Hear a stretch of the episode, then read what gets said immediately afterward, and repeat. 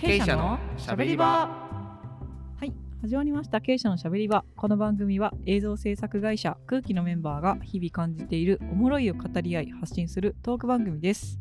毎回いろんなメンバーとともにゆるく雑談していきます。私空気山内です。空気ヒージャーです。空気原山です。よろしくお願いします。今日はですねはい。はい。あの話したいテーマがあります、はい、はい。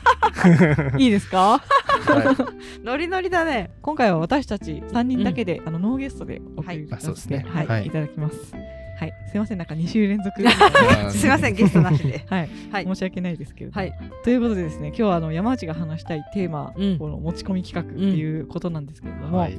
で実はですねあの私お正月にストレングスファインダーっていううん。診断を受けてみたんですよ、うんうん。多分元旦とかに受けたのかな、うん。元旦に受けて、うん。その診断結果が、うん。まあ、非常に面白かったので、うん速攻でうん。役員3人に展開したんですよ、う これめちゃくちゃ面白いなと思ってあ会社の人にもうん。話したいなと思って、うんで、まあ、ストレングスファインダーって何ぞやっていうやつなんですけど、ーうん。ストレングスファインダーっていうのはなんか要は適性診断とか、うん。まあ、性格診断に近いもの、うんうんまあ、だからあの2択の質問を、まあ、うん。いっぱい答えていったら、うんまあ、なんかあなたってこういう感じですよねみはい。たいなのが、まあざまあ、分かるみたいな、うんまあまあざっくり説明すると、うん。まあ、そういう感じなんですよね。でまあ私受けたきっかけっていうのが、うん。なんか友達が年末にそれを家族で受けたらしいんですよ。で、まあ、なんかその友達うん。はなんかその例えばあの父親とのやり取りとかでうん意思疎通が難しいところがあるなとか、うん。なんでお父さんこんな言い方するんだろういつもとか、うん。お母さんが、あのお父さんと一緒に話してて、うん。うんなんかあの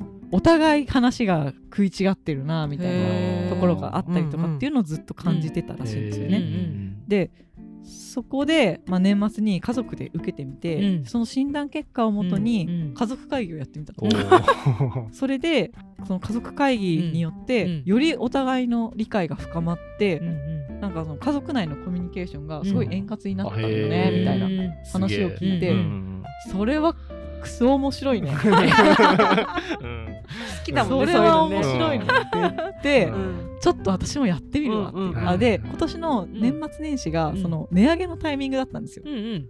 その最近のね、うあの円安の影響だと思うんですけど、ストレングスファインダーが？そうそうそう。あそうなんだ。あ値上がりしてたんだ。そうそのストレングスファインダーの診断料がうん。値上がりするタイミングだったんですよ、はいはいはいでだから私もあー急いで受けようと思って、うんうん。急いで受けて、受けた結果すごい面白かったんで、うんうんこれは値上がりする前に会社に伝えないと。うるほどなんだ。速攻でああの役員に。あれはね値上がりする前にやってるんだ。いや値上がりした後。そなんだ。ごめんなさい。ね。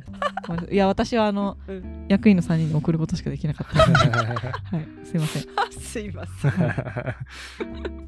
そう。で役員の3人に送って、うん。うん。で新年会でもその話を少しするあーみたいな。してましたね。うん。してたしてた。そうそうそうそう。そう、で今回はちょっとね私があの、説得させていただいて、うん。ひじやさんと原山くんにも、うん。はい。受けていただいたので、まあ、そのことをちょっと、うん。あの何回かのシリーズでうん。話していきたいなと、うん。はい。はい。思っております、うん。はい正直、うん。あの怪しいじゃないですか。そうよね。私も最初ちょっとね値段もね8000弱だしねちょっと高いなとかね。やまあなんか結構まあそういろんな会社でも、うん。そのけん研修とかでうんうん。使われてるそうなんですよ、うん。へとはいえ、まあ、怪しいじゃないですか。そうそう。のでしかもほら自分の内面が分かるってことはさーうん。ね誰かにそれが分かってなんかすごい変な宗教に勧誘されるんじゃないかとかね。うん。勝手にこうすごいなんか 悪いイメージとかもいっぱい。そうそうそうそう、ねやったわけよ。あ自分の中で。年始に木綿さんに、うん。あのいや元旦にうん。突然何の脈略もなく、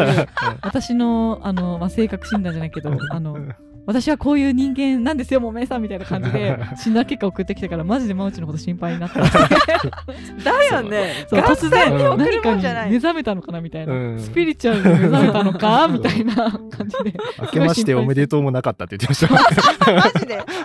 すげえな。すいませんなんかね。ちょっとつ申しになって、ね。そう。申し訳ないんですけど。申し訳ないなと思いつつ。そうなんかねすごい。ちょっと怪しいんじゃないかって思ったけどまあ実際やってみたら全然違ったね。いや僕もあんま占い系とかってかそう全くやらないしそう。そう大体嘘つけと思ってるんでそうそうそう。だからちょっと ちょっと占いかなっうん。てちょっと一瞬思うもんね、そうそう。うん性格診断だからね、改めて詳しくストレングスファインダーのことを説明すると、あのアメリカのギャラップっていう会社が研究開発をしている、うんあのツールというか、まあ、うんうん。性格診断ツールうんなんですけど、そのギャラップ社がうん。40年にわたってうん。200万人の成功者にインタビューをしたらしくて、はい。でそのインタビューをもとにん成功者ってなんで成功したのみたいなところをすごい聞きまくってたらうんなんか34個の資質みたいなのがあるんじゃないかっていううん。研究をずずっとしてへてその研究をもとにうん。まあ診断を作ったみたいなっうんうんていう感じなんですよね。だからちょっと言葉がね英語翻訳みたいなちょっと分かりづらいところがたまにあるもんね。そうですね。うんうん。そのその研究をもとに作られたデータベースをもとに、うん。そのウェブサイト上うん。で177個の質問に答えると、うん。自分の才能っていうのが導き出されるうんというふうに、うん。あの説明にはあるんですけど、うんうん才能ってなんやねん、うん。みたいなそうそうそう。でも、うんこのギャラップ社が定義している才能ってその自分のうん思考とか感情行動のうん。特徴うんなんですよ、あうん。うんうん。だからなんかその私ってすごいうん。ネガティブにものを考えがちなんだよねとか、うんうんうん。いやもう思い立ったら即行動ですよ、みたいな、うんうんうん感じとか。うんうんっていうなんかその人の特徴をうんちょっと分類分けしてみたみたいなうんうん。感じうん。なんですよ。うんでそのあくまで特徴でしかないんで、うん。それを活かせてるか活かせてないかは別の問題なんですよね。ああそっかそっだからその特徴を活かせていれば強みになるから、うん。なんかその自分の才能を発揮しているみたいなっていうことになるし、うん。その強みもうん。時と場合とか、うん。環境とか、うんうん。相手とかによって、あのむしろ逆に働いたりすることもあるんうですよ。ん。例えば家を買う時とかに、うんそれからずっと何十年も住むからすごい慎重に決めないといけないのに、もう床材これでいいんじゃない、うん。みたいな、あれでいいよこれでいいよみたいな感じでうん。パパパってうん後先考えずにうん。決めちゃうみたいなっていう言い方もできるじゃないですか。なんかあの行動力がすごい人とか。はいあまあ極端な例ですけど、今の極端な例ですけど、まあ、なんかそういうふうに時と場合環境相手によってはむしろーその自分の特性が弱みになって出て出て出ちゃうみたいなパターンもあるわけなんですよ。でだからなんかその自分にもともとあるその考え方の癖とか行動の癖みたいなものを、うんまあ、改めてか客観的うにん。知ることで、うん。あなんか自分の強みを生かせる場面ってここかもとか、うん。あこの場面においては、うん。なんか私のこういう考え方って弱みになるなみたいなことうがん。分かるみたいな、うっていう診断ツールなんですよ。うん。うん私がなんでそれをうん。面白いなと思って、まあうん。面白いんですけど、うんうん。あのそれを会社にうん。わって言ったかというと、うんまあ、個人的には私も自分のそういう考え方の癖をか客観的に分かることでうん。すごい動きやすくなったりとか、うん。あ私ここは私が貢献できる場所だっていう感じでそういうタイミングが分かったりとかして、うんなんか貢献度もアップするから結構幸福度上がるじゃないですか。あ 自分の幸福そうそううん自分の幸福度も上がるし、うんうん。会社的にもうん山内も幸せそうだしなんか山内役に立ってるしいいねうん。みたいな感じになって、まあ、両方ウィンウィンじゃないですか。だからなんかそういうことがなんかあの起きたらみんなハッピーやんみたいになっていうふうなことを思ったので、まあちょっとポッドキャストチームでやってみたら、うん。どんなふうな会話が生まれるのかなっていうのがすごい気になるなっていうところでお二人にも受けてもらったっていう感じですね。はいでちょっと使い方についてうん。ちょっと、あの先に説明しておきたいんですけど、うん。まあこれって診断受けて読んでふーんあそうなんだ私って、うん。っていうので終わらせるのってなんか実はすごいもったいないんですよ。うん。うん。でまあこれはなんかその診断をもとに議論するまでがセットにした方がよくて、うん。私のその友達のさっきの例の話でもそうですけど、うん。その診断をもとに家族会議をするとか、うん。チームで会議をしてみるとか、うん。っていうのが大事で、うんまあ、公式が提唱しているやり方では、うん。そのギャラップ社の認定資格を持つうん。人がなんかあのうん。コーチ的コーチ的なあうんうん。の資格があって、あやっぱうそうなんだ。へーそう。そうこれだって読むだけじゃ結構難しいもん。そうなんですよ。うん。でそういう人にうん。ファシリテーションしてもらって、うんうん複数人で話し合いながら、まあ、うん。理解を含めるっていう形があるんですね。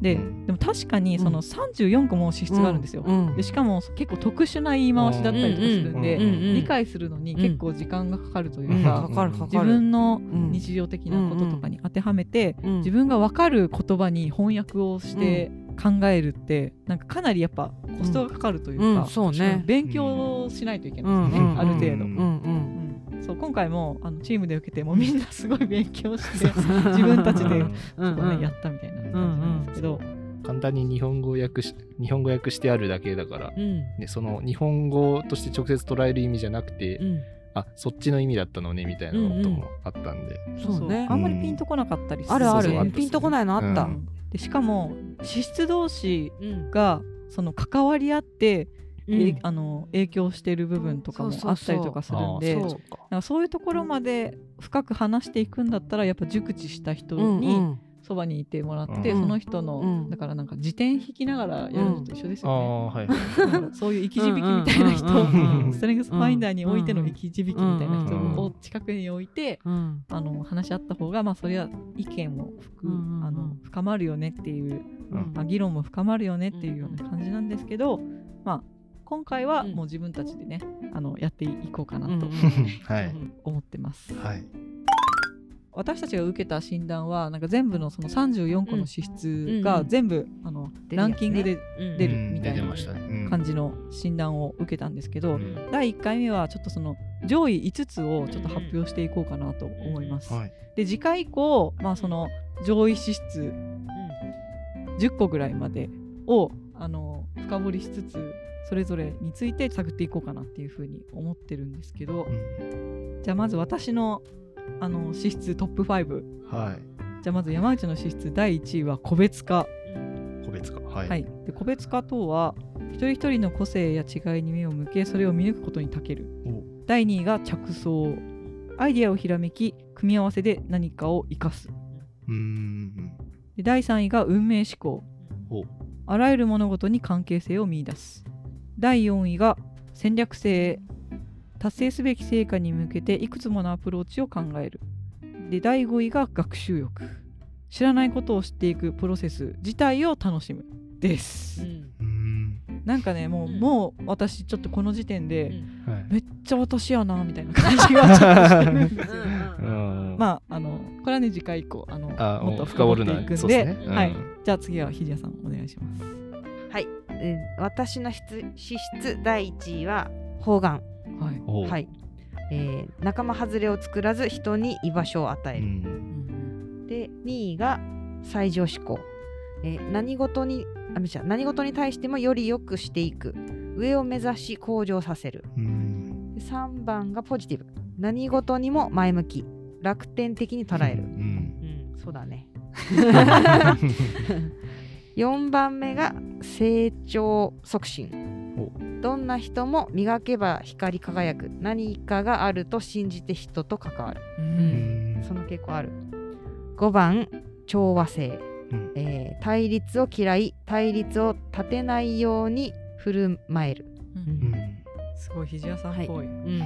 気がします、うん確かに。うん。はい。全部あるね。確かに、じゃあ原山。じゃあはい。原山いきます。原山の、えー1位は、えー慎重さ慎重さは、えー確実に成果を出すためにしっかりと準備をする、うん。えー2位は、えー適応性。適応性は、えー未来は常に移り変わるという感覚。柔軟に対応ができる。あー。で3位は回復思考。回復思考は、えー物事を本来あるべき姿に戻す、うん、で、えー4位は調和性調和性あヒジェさんと同じやつですね。あ対立を嫌い、えー対立を立てないように振る舞える。で、え5位は内省。内省は資料深く物事を深く考える。です。なるほど。というわけでですね。多分聞いてる人は、うん。ポカンかな。いやそうっすよ。数が多す多すぎ多すぎだしそのギャラップ社が定義してる、その言葉の意味みたいなのも、うん。結構しっかり読み込まないと、うん。ちょっとああんまり分かんなかったりとか、うん。わかんなかった。うんうんそうそうするんで、うん。そこはねちょっとあのこれからあうん。の話していくっていう感じで、僕はずっとうん。半信半疑でこのうん。テストを 受けてって、うんでもうすぐパッて結果出るじゃないですか、うんうん。でこのさっき言った順番が並べられてたけどうん。まだだから本当の意味が分かんないんでうん。いやいやいやとかって思ってましたよ。えー。やまだしっくりこなかった。えそうまだしっくりきてるってうん。直感的にまだ思わなかったですね、その時私もね原山くん1位が身長差だったからね、うん。ちょっとびっくりしたっていうか自分もびっくりした。あ私全然原山くんのこと分かってなかった。まあ一緒に仕事をそんなね、まあしてないから分かんないけど、ね直接は、うん。いやなんかすごい考えて考えた上でうちの会社を選んでくれたんだと思って、まあ考えはしましたけどね、うん、ちょっと驚きやった。うんでこれってあれなんですよ。あの1位から順に無意識にやっちゃうことのランキングなんでなんかその例えば同じ資質がこうあったとしてもうん。1位に個別化が来てるのかそれとも1位に学習力が来てるのかっていうのでまたなんか多分違ってくる。ああ結果が違う。そうそう。結果というかなんか考え方というかその人の行動の癖とかかん。行動の仕方とかが多分変わってくると思うんですよ。うんえっと、1位から10位までの資質が、うん。まあ、大体無意識で使える資質だとされてるんですあね。そうなんだ、うんそうそう。んなんで、えっと、ちょっと次回以降は1人ずつの1位から10位までの、えっと、やつをうん。深掘っていきたいなとはい。思っております。はい。はい。はい、というわけでちょっと今回はこんな感じで終わりたいと思います。はい。ありがとうござい。ました。ありがとうございました。ありがとうございました